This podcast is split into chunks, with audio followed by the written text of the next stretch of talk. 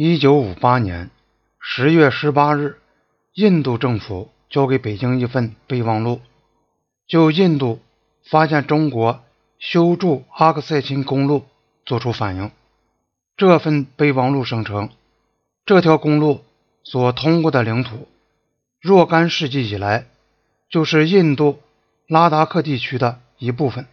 还说，中国政府没有首先获得印度政府的准许，甚至没有通知印度政府，就通过无可争辩的印度领土建筑一条公路，这是令人惊讶和遗憾的事。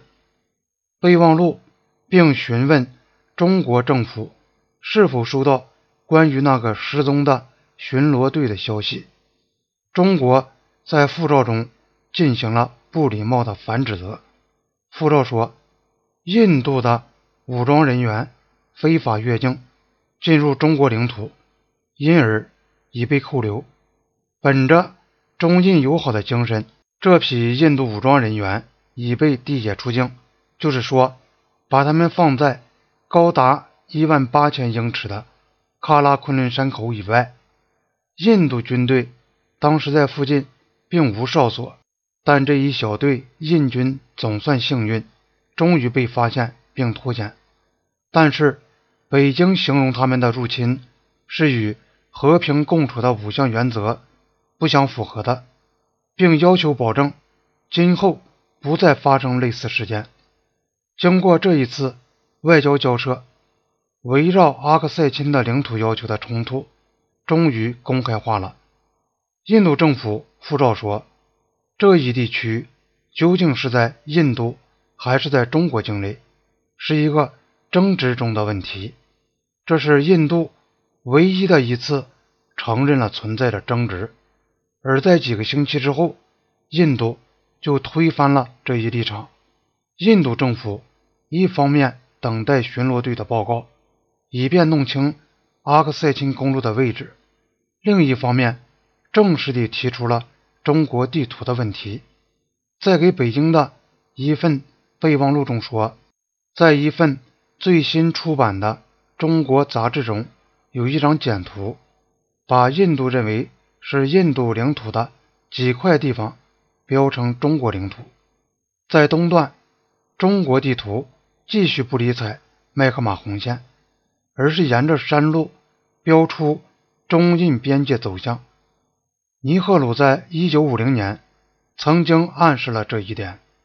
当时他说：“过去三十年来，中国的所有地图都把现在属于印度的东北边境的一部分领土标成不属于印度，在西段。”中国的地图把边界线标为从喀拉昆仑山口向东南方向走，直到枪春摩河谷。如上所述，这种标法和19世纪英国当局对边界的观点正相吻合。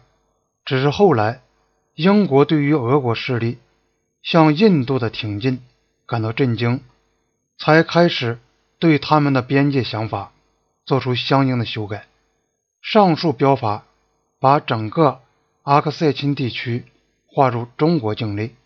印度的备忘录追溯到1954年，尼赫鲁曾经向周恩来提出过地图的问题，并说周恩来的答复是这样的：现行出版的中国地图是以老地图为根据的，而中华人民共和国政府。还没来得及改正这些地图，印度建议说：“现在正是做出改正的时候了。”中国的答复又一次使印度感到仓皇失措。附文证实了周恩来在1954年曾说过：“现在发行的中国地图是以解放前出版的老地图为根据画的。”但又说，周恩来曾解释过。这是因为中国政府对中国的边界还没有进行勘察，也还没有同有关各国商量。